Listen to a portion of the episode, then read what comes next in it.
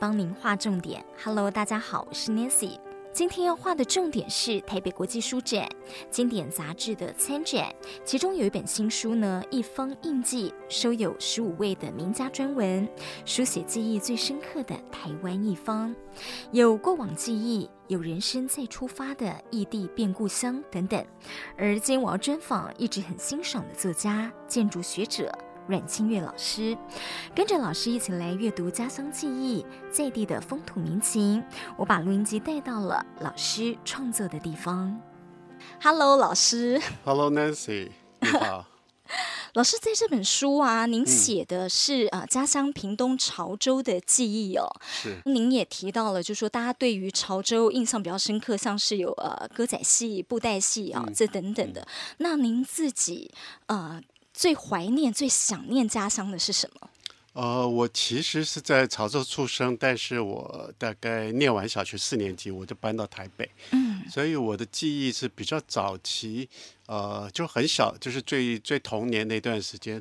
嗯，有一些很特别的印象了，就是包括因为我们家住在叫南靖路，嗯、那从我们家，我那时候念小学，念光华国小，就是每天上学下学走那条南靖路。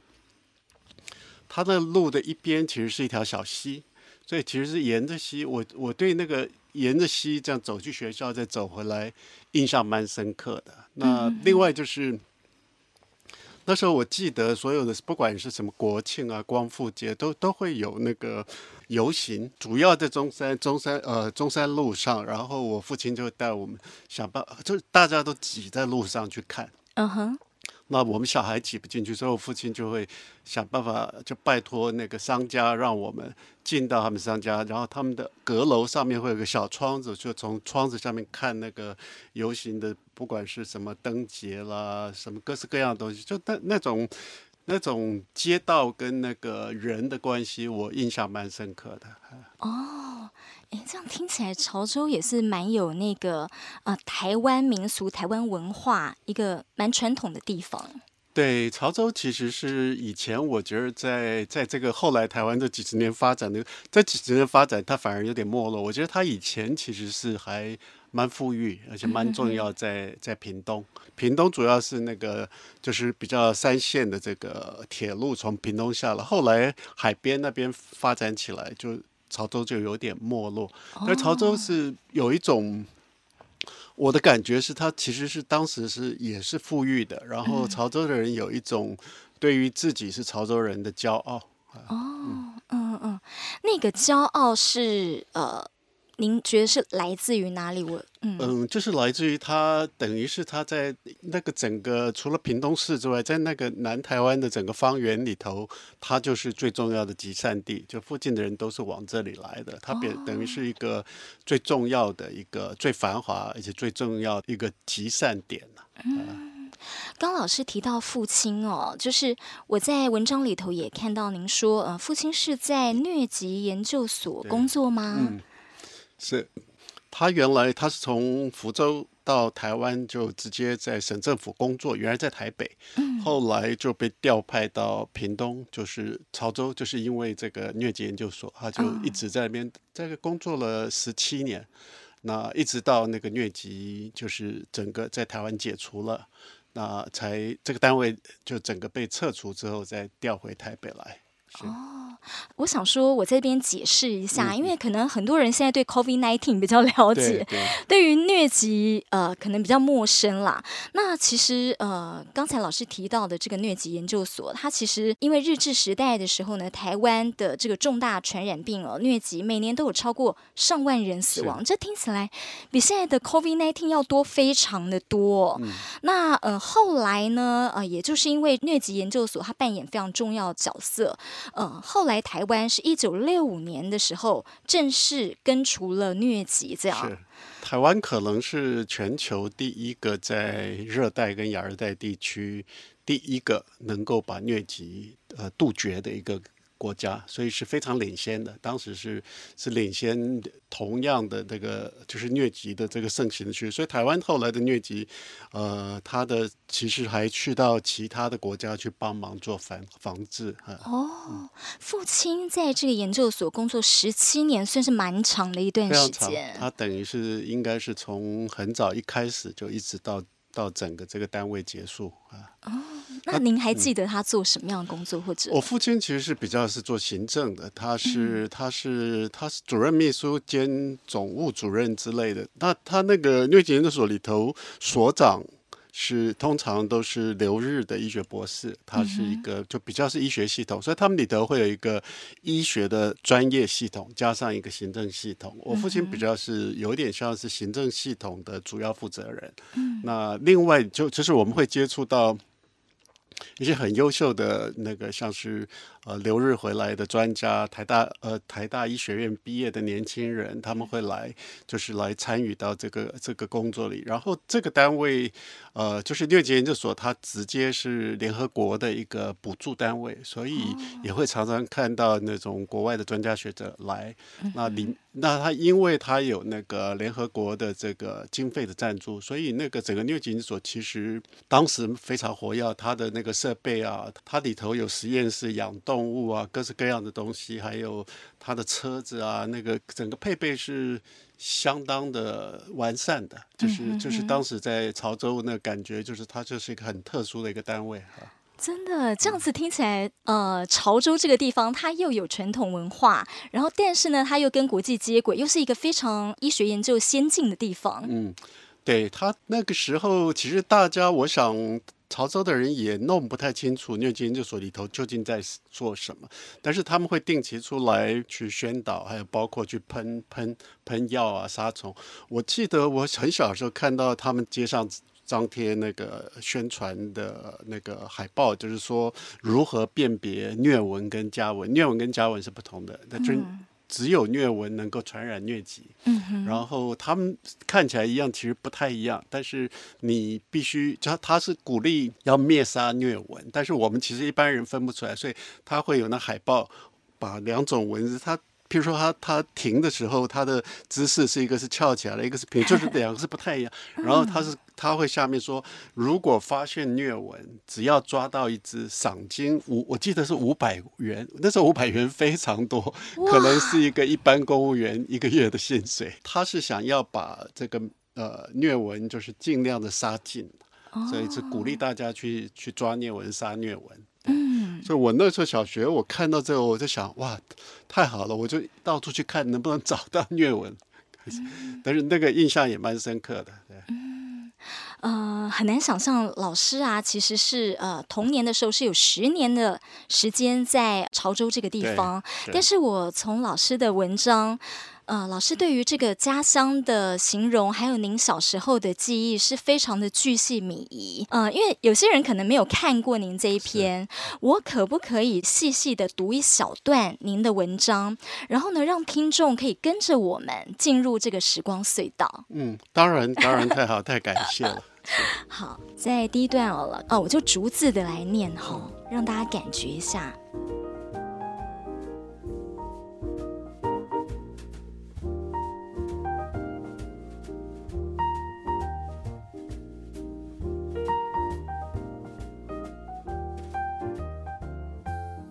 次返乡是部队巡历放风的周日，我没有兴致与他人同去享乐放松，忽然兴起何不回去看看童年家乡的奇异念头。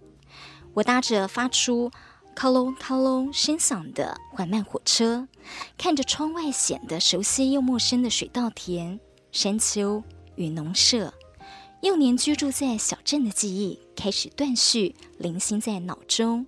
流转浮现，身体也升起一种莫名的紧张感觉，仿佛自己正搭乘着一叶小舟，独自水浪航行前去什么陌生的所在。好，先念到这，因为呃，老师其实呢是在呃，好十岁的时候搬离，然后再回去的时候是二十多岁了。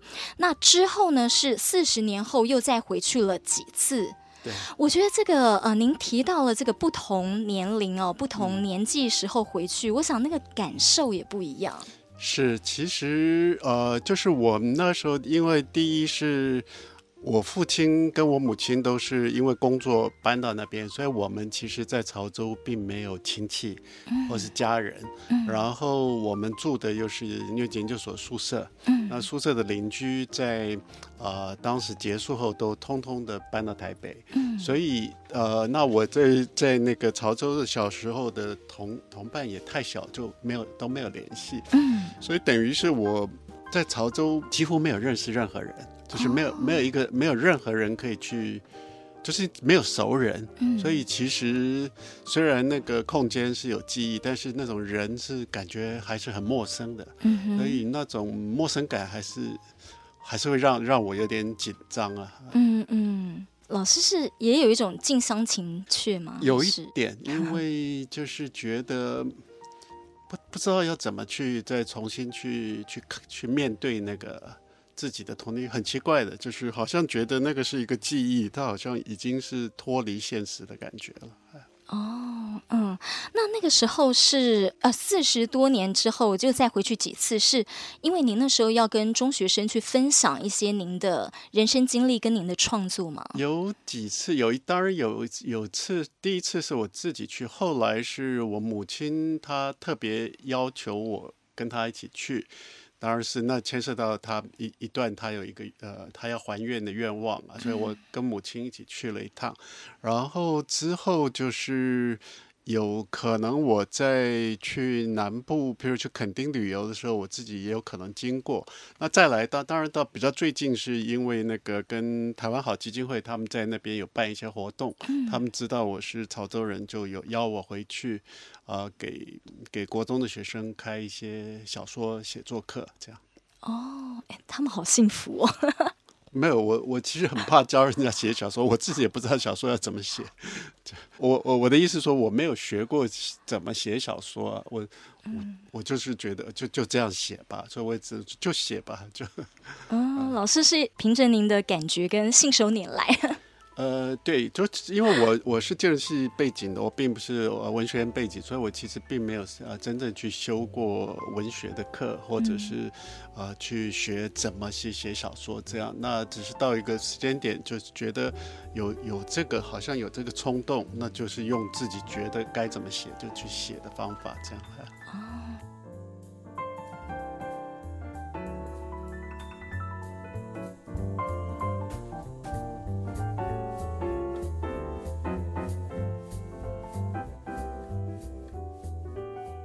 母亲那个时候啊，就说呃，希望您陪她去呃一个地方叫做三山国王庙。对啊、呃，您刚刚说到还愿嘛，嗯、这段故事其实我听了蛮感动的。对，我小时候其实是身体并不太好，但并不是常常生病，就是我比较瘦弱。嗯、但是我是一个比较安静，然后也不太会呃让父母烦的那种小孩。呃，然后大概我就是很。很自己会自己一个人独处吧，然后也也不需要大人来理我这样子。然后在我刚上小学一年级，我记得刚上学一个月吧，嗯，就忽然病倒了，病倒了，然后送到那个小镇的呃一个诊所去看，然后看一看，结果越看越糟，到后来是那个呃诊所的医生就直接跟我父亲说已经没办法了，大概马上就要走了。就是要意思说叫叫我们可以叫我父亲可以接回去送，可以放弃了，对，放弃了，可以准备带回家去去处理。那我父我父亲就找我母亲赶快过去，然后说，呃，他我父亲就准备出去安排后面的事情。我母亲来，但又。嗯那个是有点复杂的，因为我父亲是其实是基督徒，但我母亲其实是一个比较隐性的佛教徒。他在我父亲叫他过去，等于是还在陪着我的时候，他就趁我父亲不在，他就赶快跑到附近的三山国王庙，他去许愿，然后去求一个签。然后他这这是后来听他说，他说他就他就在呃在庙里，他就拿了一些香灰，嗯然后回来他就。他就拿，他就把香灰拌的水就就把我灌灌一些下去，然后他说我就醒过来了，然后醒过来看着他，然后居然开口跟他说我肚子饿，想吃面包，他吓坏了。然后那时候我父亲回来，他就赶快跟我父亲说，他居然要吃面包。我父亲认，我父亲跟他说。这是回光返照，你不要太在意。然后我，我母亲说她不相信，她就赶快跑去面包店买个面包回来。她说我就吃了半个面包，然后我父亲就有点信，说其实我可能并不是真的要死掉了。所以他们就决定立刻转诊。就立刻把我送到屏东。因为我父亲是跟医学界熟，所以他认识一些医生，他就可能送到一个他认识的一个一个诊所去，uh huh. 然后那个那边一诊断就是认就是发觉是误诊了，他是、uh huh. 呃。就是好像是原来那边认为我是肾脏病，嗯，然后后来的那个诊所发觉我不是肾脏病，而是我的肝有一些问题，嗯哼，所以在那边就我在那边就治疗了，可能就留在那边治疗了不晓得一个月还多久，那大概是这样。那我母亲一直记得，她认为是三山国王庙是。是救了我，所以他，但他也平常也没有太说这个事情。他就是到了后来，等到我等于说我大学毕业了，然后我那时候在，可能在在在台南受训，他就觉得他来找我，然后他就就就带我回那个三山国王庙，他他希望我去。嗯跟他一起去还个愿，这样子。哦，所以您是在大学毕业之后才知道有这段故事？呃，这故事听很久了，但是他并没有提说要去还愿这个事情。哦，他事实上就是跟我讲，他也没有跟我说他要去了，他也没跟我说要还愿，他是说他想回潮州一趟，说说他来台南找我，可不可以陪他一起去？嗯，那我就陪他去，陪他去的时候才知道他是要去还愿。嗯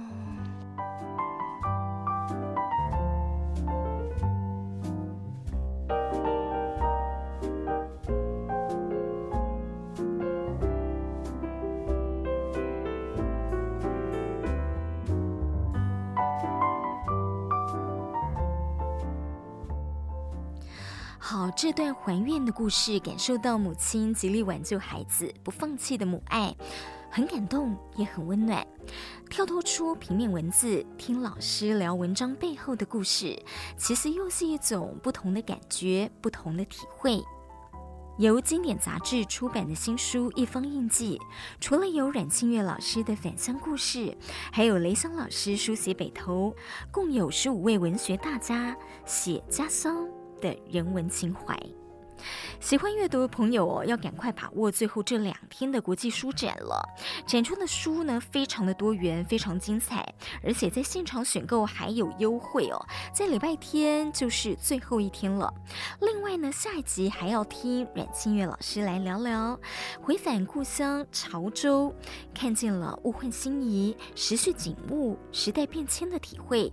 他从返乡人，从建筑专业，从文学，呃，不同时代来看城乡转换的巨变，当地人对地方上的自我定位，在现实的瞻顾，还有家乡的回望之间，老师的感受，老师的感叹，还有期望。